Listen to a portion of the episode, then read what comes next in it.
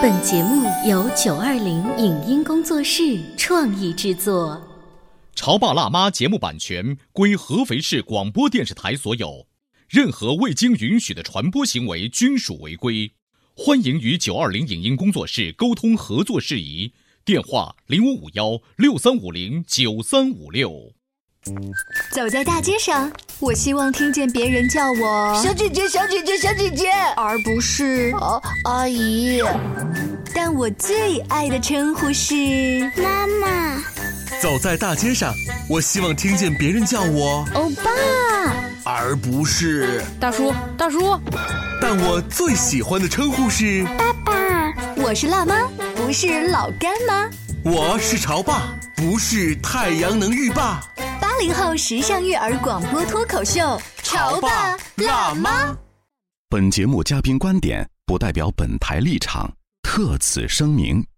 在恢复常态化上学以后，很多学校管理者焦虑地发现，孩子的注意力大不如从前。这和假期间的网课有必然联系吗？为什么四年级是个分水岭？四年级以上的孩子在电子产品上的自由度会大很多？为什么说动画游戏不可怕？真正可怕的是短视频软件和社交软件。同样都是播放视频，为什么移动端电子产品比电脑电视更容易让人上瘾？重置家里的房间格局，可以避免孩子受到移动端过多的伤害吗？欢迎收听八零九零后时尚育儿广播脱口秀《潮爸辣妈》，本期话题：你看不到的暗处，孩子正在被电子产品侵蚀。欢迎收听八零九零后时尚育儿广播脱口秀《潮爸辣妈》。大家好，我是灵儿。大家好，我是小欧。今天直播间为大家请来了合肥市家庭教育研究会的会长芙蓉老师，欢迎您。冯老师好。灵儿好，小欧好。芙蓉老师的工作，因为会跟很多的家长、老师，包括校长啊沟通联络。然后最近呢，你的校长朋友们多半在跟你吐槽，是吧？是的，我们来听芙蓉老师说说，校长朋友们都在吐槽一些什么？有哪些槽点？呃，就是一种非常大的焦虑。嗯，因为呢，这次一期啊，我们要停课不停学嘛，所以呢，我们就做了一个公共实验啊，我把它认为是一个公共实验。难得的一次，呃，看上去是实验。机会是的，然后我们就做了全民的网上教学的公共实验。嗯，那么这个网上教学的公共实验呢，结果是什么样子的呢？呃，有一位校长是这样说的，他说小朋友的书法简直是目不忍睹。每一个字都在控诉我好烦，这是一个校长吐的槽哈。可见呢，可能孩子们的这种对网课，尤其是小学生，表现的非常的明显，就是他们的不耐烦度。第二点呢，就是还有更多的校长呢，他们共同担心的是电子产品的过度使用。嗯，因为这一次没办法嘛，对吧？所有的电子产品都上阵了，Pad、手机、电脑，还有一些电子大屏幕，就是应该八仙过海，各显其能你要知道，就是在家里头，平时是完全不会让孩子去盯着电视机看很久的。对。但这一次，因为疫情的关系，我们必须要把这种教学的方式变成了这种常态的，在家里头，各种有线机顶盒全部都开始用来做网课了，不得不，就是你让孩子大小屏幕通吃。对，嗯，然后这就导致出来，孩子们呢，现在已经形成了一定的依赖。我们不能说是上瘾啊，就是依赖。这个依赖表现的是什么呢？就是老师们普遍发现孩子们的注意力水平在下降。哦，芙蓉老师，你的意思是，并不是已经开学几个月了，孩子们还是依然抱着 iPad 不放，而是因为中间过多的去看 iPad，导致回到课堂集中不了精神。是的。就是这个注意力水平下降啊，是老师们发现的一个最头疼的事情。嗯，不仅仅是原来课堂表现不能良好的学生，就是良好的学生，现在也呈现出注意力下降的问题。嗯，那么他们的统一的一个思考点，可能就是电子产品的过度使用。哦，因为电子产品过度使用呢，它大量的动用的是我们的整页。嗯，这个整页啊是很有趣的。整页是什么？就是脑后，脑后的这块脑区，它是你的视听中心。嗯，换换句话来讲，就是因为电子产品呢，需要你调动极大的视听的专注力。嗯，你想想看，我们在正常的交往的时候，老师会有表情，会有动作，会有互动，甚至老师还会请你站起来，然后回答问题。但是在屏幕前没有。嗯，再加之我们有一些过度焦虑的家长。要求孩子还像课堂一样的追随老师，嗯，所以孩子们普遍的呢，在整页的使用上就过度了。你知道，福老师在说这些时候，我突然想到了，呃，在好几个月前，网课刚刚开始进行的时候，我们有一个同事，他是个爸爸，就跟我们吐槽说，这个网课开始了，我跟孩子一起坐在这个屏幕前来看老师上课，我就着急呀。我的孩子为什么不开始记笔记啊？嗯，你为什么不听啊？为什么不去？他的意思是说，孩子在这个屏幕前的这种状态不对，不能够像我们想象的中的那个样子。但殊不知，在芙蓉老师看来，这种互动模式其实也是有问题的，非常大的问题。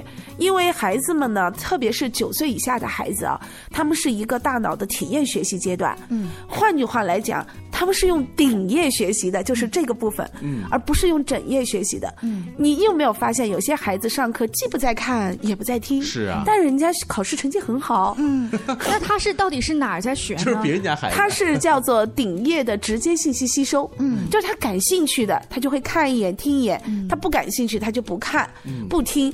但是不代表这些声音或者是图像，它并不吸收。嗯，只是说他感兴趣的，他会注意力高一点。然后是顶叶和额叶的联系。哎，这个芙蓉老师一说，我就想到了。你看，在幼儿园的阶段啊，他那个课堂啊，花里胡哨的，大家都能理解。但其实很多家长啊，你们有没有对比过小学一二年级，有的时候到三年级都是他的课堂是非常活跃的。对啊，我们认识一些小学的老师，一年级的老师在教那个生字词的时候，跟幼儿园大班其实。没啥区别，还弄各种头套。然后我接触过一些小学的英语老师，那就是又唱又跳，把那个麦克风带着大的 PPT，就各种多功能的东西都用。所以你会发现，一二年级的老师各个声音，哎，然后是是全能艺人。这就是芙蓉老师刚才说的，就是整个调动孩子的积极性在上课。对的，小朋友的学习特别有趣，他必须觉得好玩儿，他必须觉得有体验感。尤其是什么？嗯，外向性格的孩子。嗯，如果这次疫情表现的大数据上面比较糟糕的孩子，都是外向性格的孩子。他在家给憋坏了。好了，所以我们来想象一下，刚才冯老师说，呃，因为有一些孩子是这样子的这种模式，他们的吸收的这种知识是这种种情况，所以。疫情到来期间，都变成了网课，这种跟曾经课堂当中教学的完全的不兼容性，让整个教学的效果、吸收的效果就成了大问题。是的，所以家长的焦虑度就开始上升。是，然后再加上有一些家长啊，他们又不了解孩子们的学习习惯和学习的规律，所以呢，就变成了监工，然后就使得孩子更加厌烦。嗯，但是在厌烦的同时呢，他们却得到了一个权利。就是可以使用电子产品的权利。嗯，那么这就要讲到四年级以上，包括初中、高中的孩子。高中可能高二以上的孩子还好一点，但是从四年级到初中到高一的孩子。通通的都被手机拉下水了。胡老师说到这个，让我想起了我有一个老师朋友，他就告诉我说，这个疫情的这个最糟糕的阶段一过，回到了在校园当中，你会发现，孩子们的手机不仅是人人有一个，而且都升级了。嗯，对，就是你知道，这手机，你就是如果太差的手机，接收这个教学速度，这个效果不行。对，而也也许是孩子主动提的，也许是家长主动换的。但是我发现，芙蓉老师，你为什么特别强调了四年级这个分界线？因为。一二三年级还被高度的监控啊！哦，还能被管得住。到了四年级以上，可能课程和教学家长的这种控制度和就是成问题了。是你到那个家里面，如果有疫情家访，你就会发现很有趣。基本上三年级以下的孩子都是由爷爷奶奶、爸爸妈妈陪伴学习的。嗯，就是他们可能会一起看。但是四年级以后呢，大家就会觉得你可以自己看了，理解了吗？所以四年级以后，很多的孩子还要建那个人际边界，关门看哦。而且我有一个孩子，他直接写着“上课中请勿打扰”，就挂在他的小门上。是的，是的，是的。但是家长就会很担心啊，一会儿送个水果啊，一会儿送个水呀，然后就会发现。他一进去的时候，孩子就在切换屏幕。哦天哪！是的，而且因为我们大学不是也用网课嘛，然后我们现在都在考虑，就是屏幕那一端的孩子的到底上课状态，他是躺在床上听课的呢，还是就是坐在桌子前面听课的嘛？所以说，我们就需要孩子呢，要经常的就是要有回应。嗯，然后我给你们讲个特别好玩的故事，就我上课的时候，我要求那个学生回答问题，是大学生对吗？大学生，然后从屏幕那边传来了这么样一个声音：“哥哥，老师叫你回答问题，赶快来。原来他找一个人在这点着呢，这是。”是，嗯就是帮我盯着。所以说，实际上啊，你想，连大学生这种自律性都没有，更不要说我们的就是四年级往上的哎这种小学生或者是初中生，初中生更为明显。所以这次呃，您的很多校长朋友在跟您这个集中吐槽的这个这个情况之下呢，您的最大的感触是什么？就是这种问题到底它的解决度是在哪里呢？这是很紧迫的一件事情。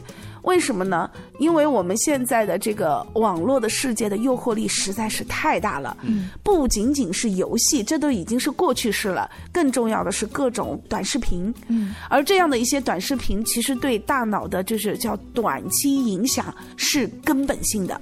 嗯，你们有没有发现啊？如果有朋友喜欢看抖音长一点的视频，他都不愿意看。嗯，而且抖音呢，他们有个铁法则，叫十五秒法则。就如果你一个抖音十五秒不能吸引一个人，估计人家就要跑了。嗯哼。那么这其实就是我们的大脑的一种功能性衰败，而这种衰败时间长了以后，它就成了一个结构性衰败。所以，如果我能集中注意力十五秒钟，我还学习只能学到那十五秒钟。但是哪一个课堂会十五秒钟就完事儿呢？是的对，越来越多个十五秒钟累积在一起，你会发现你根本没有办法集中注意力。嗯，是的，这就是我们现在最担心的。嗯，因为这个假期马上又来了嘛，而且这次假期跟我们的预期好像完全不一样。我们以为会到七月底放假，是但是实际上在七月呃三号、四号左右就要考试了嘛。是。其实这个时候，家长们呢和老师们，尤其校长们，都陷入了一个问局。那怎么办？孩子怎么办？因为这个暑假的话，家长还是要正常上班的。对对我们更多的时间没有办法陪伴，也不能像以前一样参加好多个夏令营，可能举办的都会少一些。难道又是丢给爷爷奶奶吗？更重要的是丢给电子产品，哦因为已经有很多的孩子报了网课，嗯，就是在疫情期间，这个网课是依然延续下来的，是吗？或者是说他们以为这个网课已经可以替代线下课程。所以说，您看哈，各方都在焦虑，从校长、老师到家长都在说，接下来到的这个暑假，我们该怎么办呢？我们稍微休息一下，接下来呢，请芙蓉老师接着跟大家说，在这个暑假如何让孩子远离电子产品。你在收听的是《潮爸辣妈》，小欧零二，叫你变成更好的爸爸妈妈。潮爸辣妈播出时间：FM 九八点八合肥故事广播，每周一至周五十八点三十分首播，次日十四点重播。网络收听，请下载荔枝 FM、苹果 Podcasts，搜索“潮爸辣妈”订阅收听。微信公众号请搜索“潮爸辣妈俱乐部”。关于和孩子沟通呢，我是想先处理好彼此之间的情绪，然后再去搞定他具体的问题。我们家长经常在一起讨论，怎么样从小才能培养好他的学习习我是后。来通过学习才发现，孩子行为背后是有另外一种需求的。陪你一起吐槽养育熊孩子的苦，陪你一起追忆曾经自己的小世界。八零后时尚育儿广播脱口秀，潮爸辣妈。本节目嘉宾观点不代表本台立场，特此声明。在恢复常态化上学以后，很多学校管理者焦虑地发现，孩子的注意力大不如从前。这和假期间的网课有必然联系吗？为什么四年级是个分水岭？四年级以上的孩子在电子产品上的自由度会大很多？为什么说动画游戏不可怕？真正可怕的是短视频软件和社交软件。同样都是播放视频，为什么移动端电子产品比电脑电视更容易让人上瘾？重置家里的房间格局，可以避免孩子受到移动端过多的伤害吗？欢迎收听八零九零后时尚育儿广播脱口秀《潮爸辣妈》。本期话题：你看不到的暗处，孩子正在被电子产品侵蚀。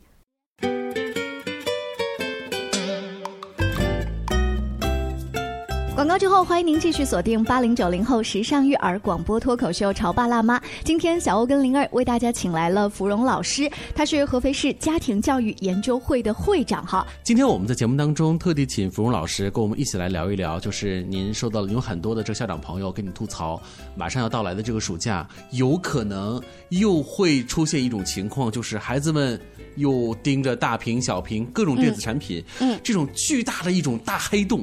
嗯。可能会吸掉孩子的一切，是是包括家长、老师和教育管理者都非常担心的一个问题。是的，是的，嗯，今年呢，就是一期以后有两个案例啊，也是我觉得特别要求，为什么不能让家长们那么相信相信说我的那个监控是有效的？啊，就不要让家长们太自信，哎对说对自己正在强力的控制着，或者是说监管着孩子。是的，就是他们有视频推送这个功能。嗯然后这两个小姑娘，一个六年级，一个四年级，嗯他们居然在一个视频推送，而且这个肯定不是小范围的推送，这个可能是比较大的一个视频短视频推送。内容是什么？教你怎么玩自杀游戏。天哪！就是他们的这个自杀的示范游戏啊，嗯他会告诉你怎么在自杀过程中用一些动作可以避免我既玩了自杀游戏又死不掉。姐妹俩看着这个特别特别违禁的这个视频，已经开始在模仿了，对对在玩着游戏了。对，啊，你说家长他们的监督有用吗？嗯就是孩子们之间的视频推送，你是没有办法监督的。嗯，然后他们把这个推送结束了以后，他们可以把这条视频删掉。嗯，但是因为这个事情爆出来了。所以这个事情就变得让大家都很恐慌，嗯，就是各种各样的，特别是四年级以后的，我我刚刚的案主也是一个四年级的孩子，就是四年级以后的孩子，他们在电子产品上面的自由度要大得多，嗯，所以我们所以远比刚才我说的一些网络游戏啊，或者什么看动画片这个更可怕，更可怕。对，因为你知道，人就是这样子，不分是呃成年人还是未成年人，好奇心是永远对是存在我们内心的，是一个很强大的一个驱动力。对所以当这个网络本身这个平台没有你想的那么干净的时候，那种不良的信息的这种游走，那对于孩子来说，这个他要获取其实是件很容易的一件事情。是的，嗯。所以呢，我跟校长呢就提了三个建议啊，嗯，就是第一个建议呢，一定把我刚刚讲的话去提醒。所以我们在那个各个我们的建站学校都会开那个跟家长的一堂课，叫做在暑假里面如何警惕电子产品的这堂课。嗯，那么其中呢，我强调的最多的并不是电子游戏，嗯，并不是像动画片之类的，我强调的最多是社交软件，就是这些短视频软件和社交软件，其实才是对孩子最大的威胁。而他们、呃社交软件，我可以问一下吗？就是现在的小朋友更多他们用的是什么 QQ QQ 对不对？其实反而不是微信。对我，我听说用 QQ 的小孩子说，你们大人用微信是很土的、很 low 的。对那他们在 QQ 里面，除了会说去聊天儿，就是会传输这样子的一些短视频。对。嗯，是的，所以说呢，我认为啊，就是这是第一点哈，就是我们要让家长不要那么自信，不要以为能管得住，是这是非常重要的。那么不管也肯定不行嘛，对吧？那么怎么管呢？就要让家长明白一条，就是叫移动端的伤害。嗯，就是我们现在啊做了一个研究，其实这个研究非常有趣啊，因为联合国教科文组织他们对于网络成瘾是在移动网出现以后才提出这个概念的，是，电脑很早就有了。嗯，电脑上的游戏和电脑上的社交已经很早就有了吧？是。但是为什么当时一直没有提出来？它可能是非物质成瘾呢？嗯，那么这就是跟移动它的一个特点有关系。我们所理解的移动就是 iPad 和手机这样可以拿着到处走的，对而非移动就是相对固定的电脑和电视。对，嗯，对，因为以前对于电脑和电视，大家的愤怒只是在它会降低人的大脑的运行，嗯，但是很少有人研究成瘾。成瘾性。对，成瘾主要是出现了移动端。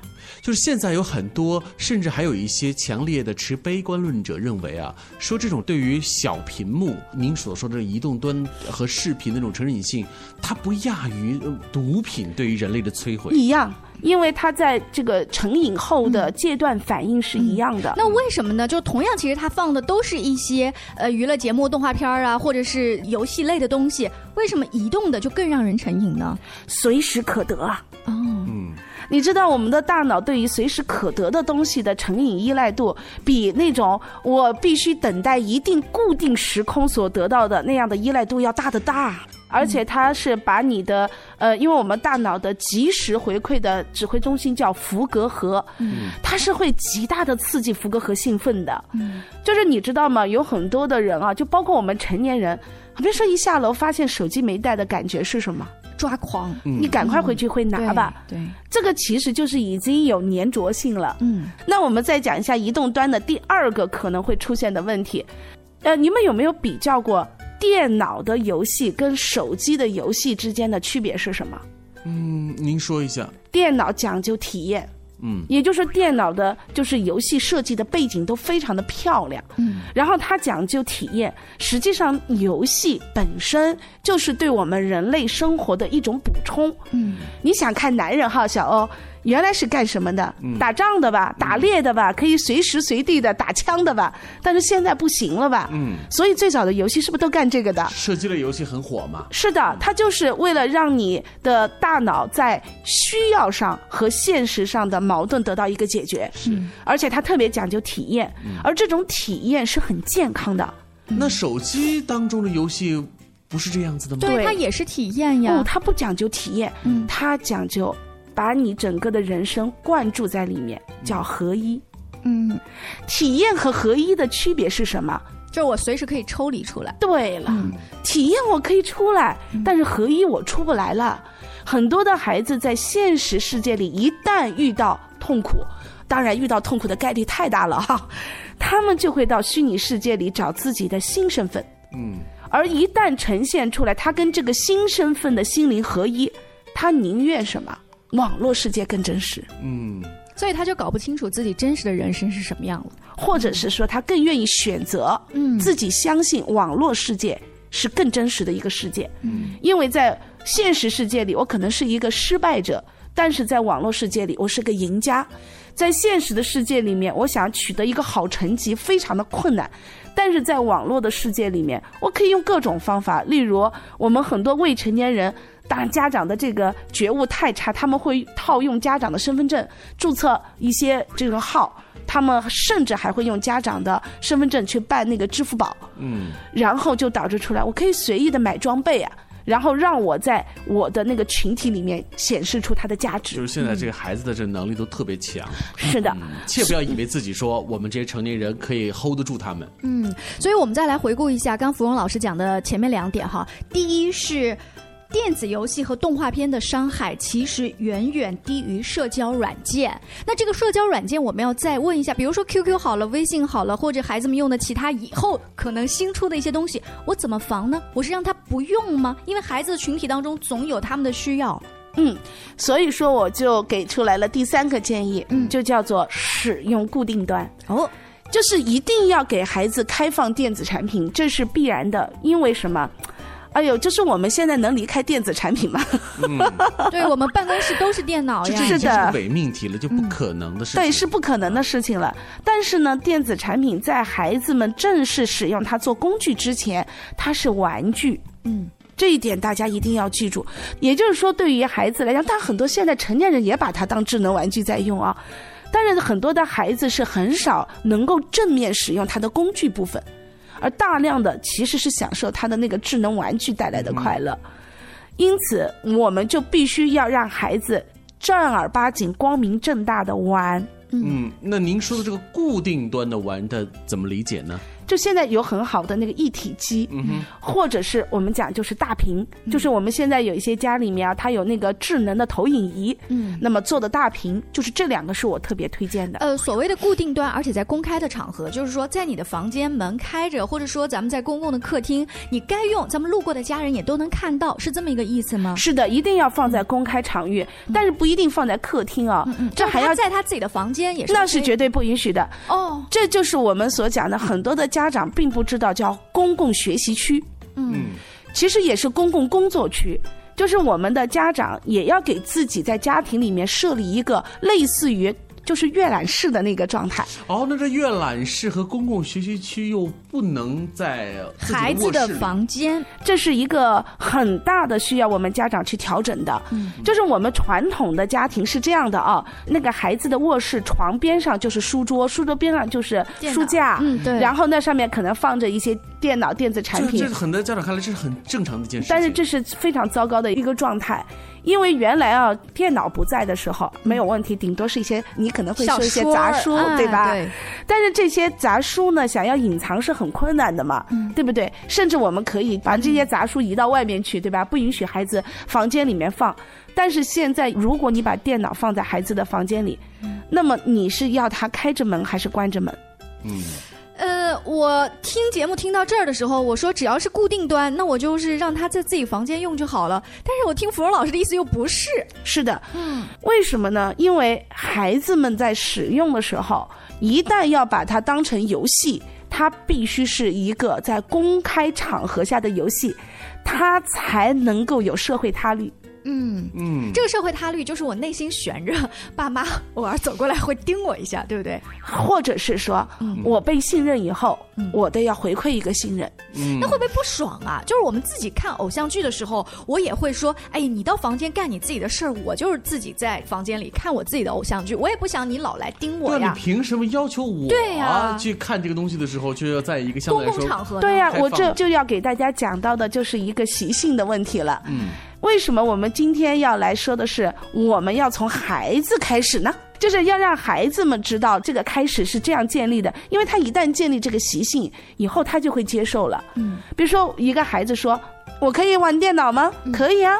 然后你就去让他玩电脑，嗯对吧？你也不用去看他玩什么，因为他在限定的时间里，而且所有的电脑在网络掌控世界里面是最完善的。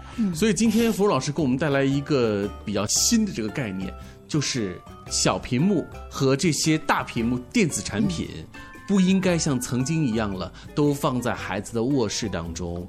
那么，孩子的卧室也不应该成为一个所谓的学习的区域，对它必须要有分开。对这会带来一个新的问题，是他律的一个产生。对实际上是有好处的。对，这还会有另外一个问题，就是家里面要重新格局啊，布置一下。是的，对不对是的，我现在有很多的就是个案，第一件事情就是家访，第一件事情就调格局。哇，我真的就是已经迫不及待想请芙蓉老师啊，就是再次来到直播间聊一聊这个家庭的格局要重新如何调整。这看起来跟家装好像有关系，但其实跟孩子的学习也有关系。是的非常感谢芙蓉老师做客直播间，赶紧把这期的内容分享给你身边更多有需要的家长吧。